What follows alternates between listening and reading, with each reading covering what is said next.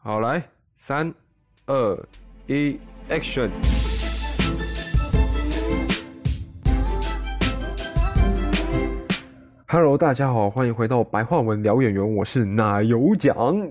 今天在开始之前，我要先来说一下，我非常的开心，我由衷的感谢我在上一集就收到了两个赞助，Yes！我先说，我完全没有期望会有这件事发生。那有可能是好朋友，也有可能是周边的人，但也有可能是不认识的人。我不管，我就是很开心，我就是很谢谢你们愿意去赞助我，你们心意我感受到。那我也有收到有一些人有给我建议，有觉得我的频道可以怎么样会更好，也有人觉得说我频道还不错，我也很谢谢，我很需要这些意见，这样这样的话，我的频道才会越来越 better，谢谢。那我要来感谢一下那两位好人。第一位好人就是 Y Y Y 好人，谢谢你，我收到你的赞助了。第二位是囧好人，谢谢你，我也收到你的赞助了。我会持续做的，放心。好，言归正传，今天的主题就是奶油奖看电影聊感受之长隆女大神命案。我相信应该蛮多人都已经知道长隆女大生的这件事情了，那我就简单稍微快速快速讲一下大概发生什么事情。就是在十月二十八号的时候，有一位长隆女大生在返家的过程中遭到了埋伏，并且性侵后还被杀害，还被弃尸到高雄的某一个山区。这件事情出来的时候，震惊台湾社会，包括我看到的时候，我也觉得真的是很惊悚啊！而且，这这个蛮严重影响到台湾形象，因为对女大神是马来西亚的侨生，而且他也讲了，他有他原本会来是因为台湾对他来讲觉得很安全，没想到这件事这一句话变变成现在。很讽刺的一句话，可是我当下看完的时候，对我是很难过，也很愤怒。如果要因为那个嫌犯而断定，就是台湾有就是非常不安全或什么的话，我觉得也太完全以偏概全了。台湾还是有在维护好治安，当然 不可能百分之百都可以挡得了。因为毕竟这就是一个社会，所以多少都还是会有发生这些事情。那我也知道，在新闻上也有讲说是这件事情发生，如果要找一些什么所谓找战犯啊，找那些是可以追溯到上面的。那人就是这样，一定会有人是觉得一定会在一个螺丝里面，一定会有个螺丝，它就是没有那么想动，或者是那个螺丝就是生锈了。那我觉得在这里就是大家希望未来如果有任何的女生不要深夜走了，真的不要深夜走，就是结伴同行。那身边的朋友能够帮忙载的就帮忙载一下，我觉得就互相互相保护一下彼此，这样可以让这种几率再降低一些。没办法完全降低，这样就是可以再降低一些。然后为什么我会要讲这件事情？因为我在这件事发生之后，我有持续在看一下新闻，然后我有看到凶手的爸爸妈妈有出来讲话，然后他们就是说，他们只能就是一命换一命的方式，他们愿意这样做，然后或者是要做任何赔偿都可以。其实当下看到蛮心酸的啦，就是觉得说也。是他们自己的小孩选择这样做的，或者是他有什么状状态，或者是有什么病而导致他要这样做，我不确定。但是，就是是他是他儿子决定这样做了，然后他爸妈因为家庭，所以他们还是要出来，也要面对这件事情。那有多少人会在他们背后讲他们，或者是这种舆论的压力？那是我们无法去设想，我们也无法去体会的。那在这一则新闻的底下，我有看到一些留言，然后有一个留言，顿时让我觉得说：“哇塞，还好这部片有成功。”就是他那句话，就是“世上没有一个父母要花二十年去养一个杀人犯。”这句这句话让我内心感到很欣慰啊，因为欣慰就是没错，这句话如果知道的人就知道说这部这句话是出自于《我们与恶的距离》这部片。那我觉得说，哎，那代表这部片有成功在某些人的心中留下小小的印象。那我觉得就算是一个成功了，至少过了一年之后，还有可能会再把这件事拿出来讲。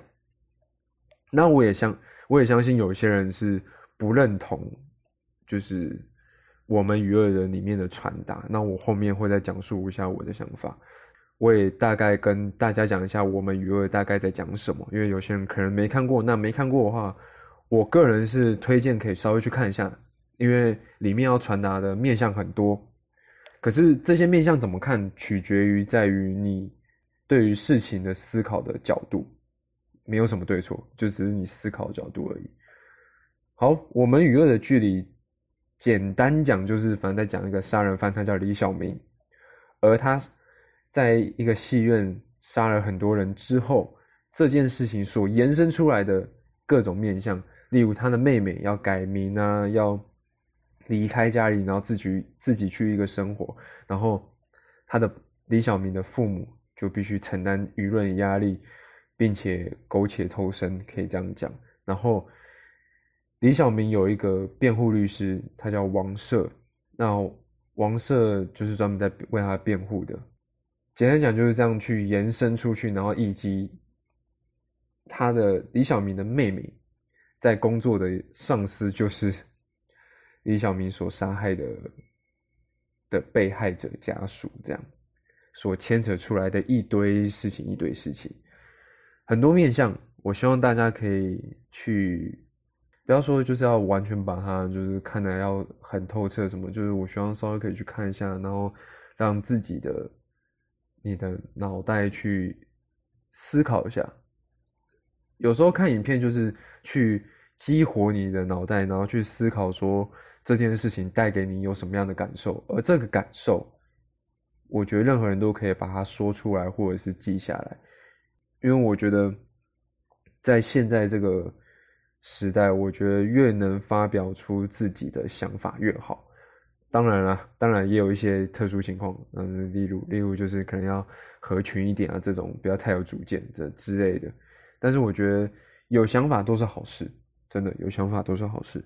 好，拉回来，先拉出李小明的父母。李小明的父母其实就等同于这个。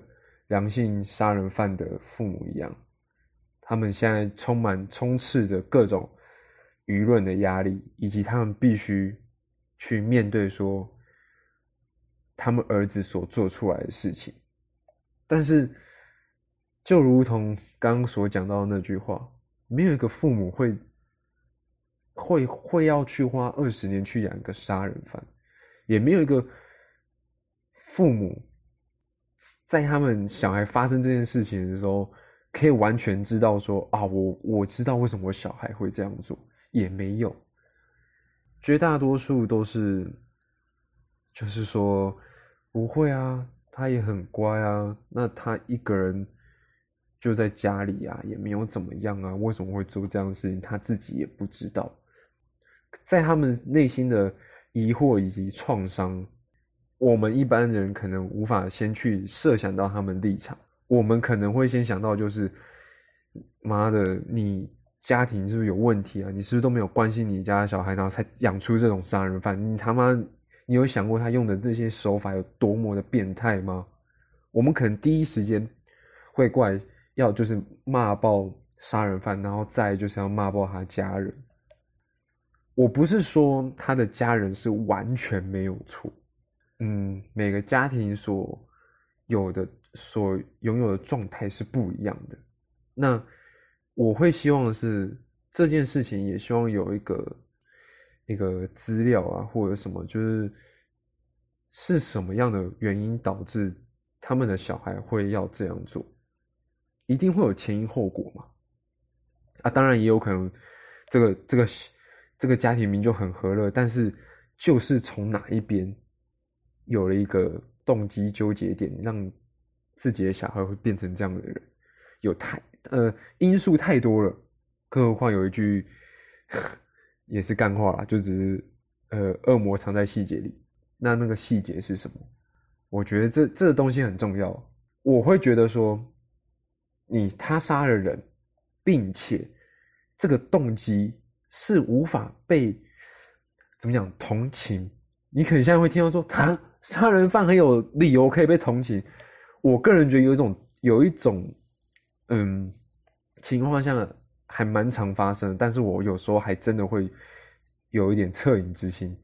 那那个情况就是，像有一些可能自己呃小孩照顾那个母亲啊，母亲已经有点失智啊，或者是躺在床上就是不能动，然后他又没法赚很多钱，在生活压力下，他为了养活自己或者干嘛干嘛，照顾哥哥等等的。他最后崩溃，他失手杀死了自己的母亲。没错，弑母这件事情天理不容。但是我觉得法外不外乎人情。这件事情在我当下的感受，我先说是我我的感受下，我会觉得说他应该有罪，因为他杀人，而且还弑母，有罪。但是这件事情的刑。刑罚或者是刑期是否可以减轻？我会觉得说这件事情是可以有去谈谈过的。而像这种情况，我不管他像今天拉回来这件长荣女大生命案，我不管他今天有生病还是他有什么特殊原因，我都觉得依照他现在的这样的证据啊。然后他的手法，我都觉得他该一命偿一命。说真的，我我是一个觉得说，他你都夺走别人的生命了，你凭什么让你可以继续好端端的活着？甚至还有他还有拍他在监狱，然后他好像过得很好。这也是我觉得台湾社会一个很奇妙的事情。他们呃，台台湾让。犯人觉得监狱不是可怕的，而是舒适的。这、这、这也是我一直都觉得说，我希望台湾可以在监狱上可以做一些改变，让大家是知道说坐监狱是可怕的，而不是觉得它是一种避风港。要不然这真的很讽刺。要不然，它是个监狱，它本来就是应该关犯人，然后让犯人去。醒悟，或者是他们知道什么是恐惧，他带给别人恐惧，他带给别人伤害，为什么他们能不能够没有任何的恐惧？我觉得这是我不能去理解台湾的监狱为什么会带给犯人这种感受，就他竟然是个避风港。所以我觉得凶手的父母他们的立场，我其实是蛮看，也是因为看完这部片，我才能够去设想到，也才会觉得说。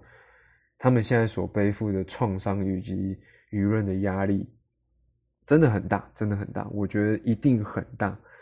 即便我现在在这边用 podcast 来跟大家讲说它很大，我们也无法，我也无法去体会它的很大。对。然后再来就是，呃，有些人看过我们娱乐剧，就会知道王赦这个律师哈，他是帮凶手辩护的。很多人可能都会觉得说，这种人这简直就是人渣！你怎么会帮凶手辩护？而且明知道他就已经杀人了，你是要帮他辩护什辩护什么？你希望他脱罪吗？但是，当我看完这一部的时候，其实我在很很之前的时候，其实都是这样想啊。我就觉得说，妈的，帮杀人凶手辩护的律师，我真的不知道他们只是想赚钱还是想干嘛。但是。看完之后，我也多少能够理解他们所想要去做的事情是什么。他王社所想要的正义是去让大家也能够去体谅，不管是凶手父母，还是凶手本身，如果他今天是有生病的状态下，那可以大家设设法去理解他的病。但我觉得最大多让我感受到的是，他会觉得说，对凶手该死，但是我们必须查出他的原因所在，为什么他要这样做，以及你可以剥夺凶手的权利，那他父母的权利以及他家人的权利，应该还是可以是平等的吧？因为在剧中的时候，李小明在一个很突然的情况下。突然要被枪决，那这件事情他的家人以及这个律师都没有收到消息，而是直接跳过很多审查的的手续就直接办了。那造成王社有个很大的打击，他觉得为什么这个民主法治的国家要靠杀人来抚慰人心？这句话其实。我觉得是蛮正常的，因为他造成了这种伤害。我个人觉得，他被枪决的确才能抚慰人心。我是认真觉得说，他就是得死，大家才会被抚慰人心。可是我觉得王律师所讲的后半段很重要。那为什么不能让犯人的爸妈再去见他最后一面？我觉得这是个权利问题啊。他的爸妈其实说真的。有做错什么事情吗？他们搞不好只是想看一下他们的小孩，那让他们看应该不为过吧？最主要是要保护的是他家人的权利，而这个犯人的权利，对他的确该死。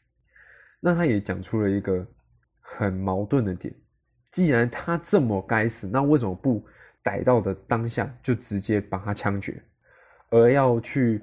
逮捕他要绳之以法，Why？嗯，我当下听到的时候，我也觉得说，嗯，对啊，为什么？干嘛那么麻烦？反正他终究得死，那为什么不一枪把他毙了？如果就是假如说大家急于要他去死，那我们多中间那些手续，我们干嘛绳之以法？枪决最快啊！但是我觉得最主要是我们必须要知道一些理由吧。王律师，他是真的只是想要证明杀人犯还有做人的机会，还是是我们遗忘了杀人犯的原因以及动机，没有去了解这件事情？有些人可能会觉得说，干为什么需要去理解这个人的杀人动机？他就是有，他就是个变态，他就是个杀人犯，有什么好理解？赶快把他毙了。但是如果我们不去理解，我们怎么知道？好，他今天有病，这件这个病要怎么去？设法让这件事情不没有发生。如果这件事情被昭告出来，什么什么病，他是因为什么什么而引起的，那是不是所有的父母都会在养育自己的儿女的过程中，他会尽量去防范这件事情？他想说，哎，该该有的陪伴要有，然后该有的什么东西要有啊，不该有的东西不要有。我觉得我们必须去理解它的原因，才能去阻止这件事情发生。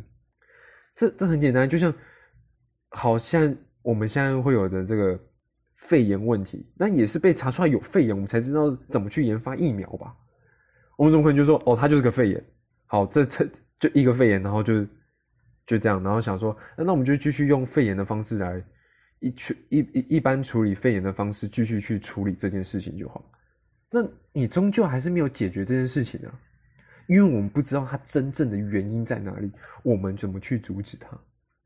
所以我觉得，在我看完《雨二》，然后再连贯到这件事情的时候，我就会想要去知道说，你为什么这样做？是什么东西导致他必须要这样做，或者是什么事情导致他起了色心，而那个色心已经进化到是杀人。我也不觉得说，如果大家不能去理解说为什么需要去知道原因这件事情。我不会觉得有错，因为当今天发生这样的事情是在自己身边的时候，假如你自己周边有人被杀害了，其实我也蛮难 相信可以很理性的去想说你为什么要这样做。你应该巴不得就是，妈，警察枪给我，他妈我毙你，你不毙，你不能毙我毙他，有些人会觉得说，我我毙他，那你在关我，我也爽，我就是要让他以以命偿命。对，就是有时候感性本来就会有时候很容易大过理性，这我我能够我能够理解。只是我希望大家去看完这一部，然后并且看到这件事情的时候，可以去设想一下，说今天想要知道犯人发生到底为什么这样做，其实是为了未来的。预防啊，不是真的想要让他还什么，还有做人的机会，然后让他判无罪啊什么的。我觉得那些都是算是其次，真正是想要去了解这个人为什么这样做。嗯，那我也在查长隆女大生这件事情的时候，也看到有人在 PTT 上面有提到我们与恶。然后，并且跟这件事情的相关联。那下面留言其实蛮多人都是觉得说，这部就是我们娱乐这部片，其实它就是一个废废死片，就是希望废死而已，没有别的。然后这部片没有，就是个粪片，没有任何的价值思考价值。我先说，我可以直接跟大家表明我的立场，我不支持 Face，。听清楚，我不支持 face。我不认为今天这个人杀了人，即便他有病，今天如果这件事情严重到必须死刑，该死刑，以一命偿一命。他剥夺了别人的生活权利，凭什么他能够好好活着，或者是被无罪释放，或者是假释、假释出狱等等的？但我并不觉得。我们与恶的距离这部只是单纯想要传达 face，如果只是想要传达 face 这件事情，我觉得太单纯了。蛮多人在下面留言，呃，也也有反反呛讲 face 片的人是觉得说根本没有在看，不，我觉得他有看，看的角度不一样而已，只是在他看下来就觉得说妈一直在辩护杀人犯是怎样，也有可能讲那些话的人他是受害者啊。如果今天他是受害者，看这部片，搞不好真的会造成他不适。他妈的，当初害我的、害我身边的人，他到现在还在监狱里面，还没被判死刑，凭什么？啊，凭什么我身边人要这样被带走？搞不好就跟我讲一样，他他现在的状态就是是那样的情况，我会觉得说，嗯，那也没有什么好说的。你会这样觉得，那很正常。只是，如果今天你的情况都不是这样的话，那我会觉得说，可以再去思考一下。我觉得这部片就如同我前面所讲的，的确，它会让我会让人感受到有一些，也包括我也会有一种好像在讲希望废死这件事情。但是，我觉得更多的是保护凶手外围的人，跟他有关的人，不管是家庭还是什么，那些人遭受到舆论压力以及。不平等的去对待，我觉得那那是更需要我们去关护的，而并非那个凶手。那个凶手最主要我们需要去理解的是他为什么这样干，然后以后希望大家都可以就是预防。要不然，我突然想到，大家应该也都知道郑杰那时候杀人的事情啊，在捷运上的事情，有些人把那件事情归咎在说他会打电动，我真的超级听不下去的。打电动会导致他想杀人，你确定不是他有什么其他病吗？或什么？如果今天他真的是因为是打电动而杀人，那代表说他有某种程度上的病，而那个病是他在游戏中所感受到的那种刺激感，而他把那个带入到现实的，而并非这个游戏本身的错啊。我个人是这样觉得啦，我觉得我真的无法接受说什么。哎，玩游戏会导致你想杀人？哦，看天哪，这真的是我听过最大的笑话。好，是对不起，这是我真觉得说，干他妈的讲这种话的人，真的是我不知道你脑袋想什么。然后也有可能你都从来不碰游戏，所以可能对游戏有刻板印象。那我也好，我也就摸摸鼻子吧。只是我是觉得大家都可以去看一下我们 U 二距离，去多方面思考，但。我真的不觉得它只是一个废死片，那我也不觉得说看完之后你还是觉得它是个废死片，这件事情是个错。就像我讲的，角度不一样，思考的事情不一样，你所经历的事情或你现在现有的状态下看这部片都有可能不一样。我只是希望大家多去思考。我会希望大家能够多想一下这个凶手外围的人啊，我觉得他们很可怜。一个人一个人犯了一件事情，就必须其他人也受到舆论压力。我是觉得这件事情无法完全的去阻挡，但我也希望大家可以多多少少开始有去在乎，那就是一个进步啊。其实啊，其实今天聊蛮沉重，然后我自己刚刚讲的后面。心情也没有到多好，因为这件事情也确实影响到台湾以及马来西亚一些事情。那也有很多人觉得台湾怎么会这样？包括我身边有朋友 PO 现实动态说台湾是怎么了，那么？我觉得最主要希望可以厘清这些凶手到底是为什么。另外就是我希望台湾不要让凶手觉得进监狱是一件没什么事情。监狱这件事情应该让我们人民是害怕进去，而不是觉得说反正大不了就进监狱，然后之后就被假释。我觉得这个荒谬。这个场所被建立出来，本来就是要关押犯人，让他们在里面有反省，或者是他们受到制裁，而不是让他们觉得就是我前面讲的一个避风港。Oh my god！我无法接受，就是他们。在里面很快乐，然后认为那边是一个很快乐的天地，讽刺到爆，真的是讽刺到爆。好了，今天节目就差不多进入尾声了。那大家听完之后，如果有任何想法，或者是觉得我哪里讲的错，或者是想要跟我讨论，我都会回复。那如果你的留言有点太激进的话呢，我会先建议先冷静一下。冷静一下，然后我我可能会解释一下我哪里说的可能不太明确，我们再来讨论。